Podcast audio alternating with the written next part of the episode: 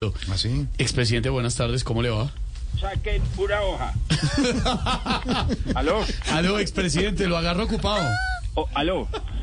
Lo agarro ocupado, expresidente. Ah, Esteban, Sí, ¿cómo le va? ¿cómo está Esteban? Muy bien, muchas gracias. Expresidente, me imagino preparado para empezar a dictar clases, ya lo vi, todo va a ser quiz. ¿Cómo no? Aquí estoy preparándome porque me toca ser ma- ma- más fluido a la hora de hablar. Un poquito.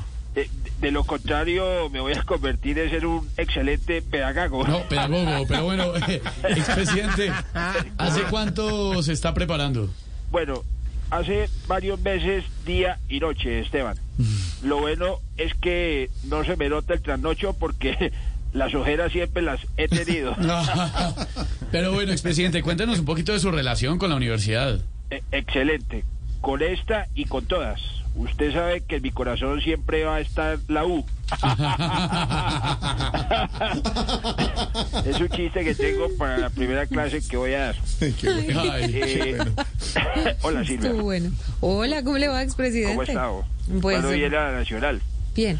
Bueno, A, a oír una de sus charlas, seguramente, claro, sí. la Claro. invito. Muy bien. Yo voy a apoyar las políticas de la Nacional. Es más, cuando quieran protestar por alguna inconformidad, voy a decir, como decía mi gobierno, ese tal paro sí existe. no, me- perdón, expresidente, en su gobierno usted dijo, ese tal paro no existe, le recuerdo.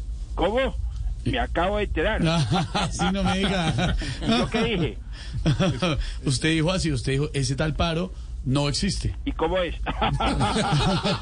Bueno, eh, seguiré preparándome porque ahora, más que nunca, soy un hombre con clase.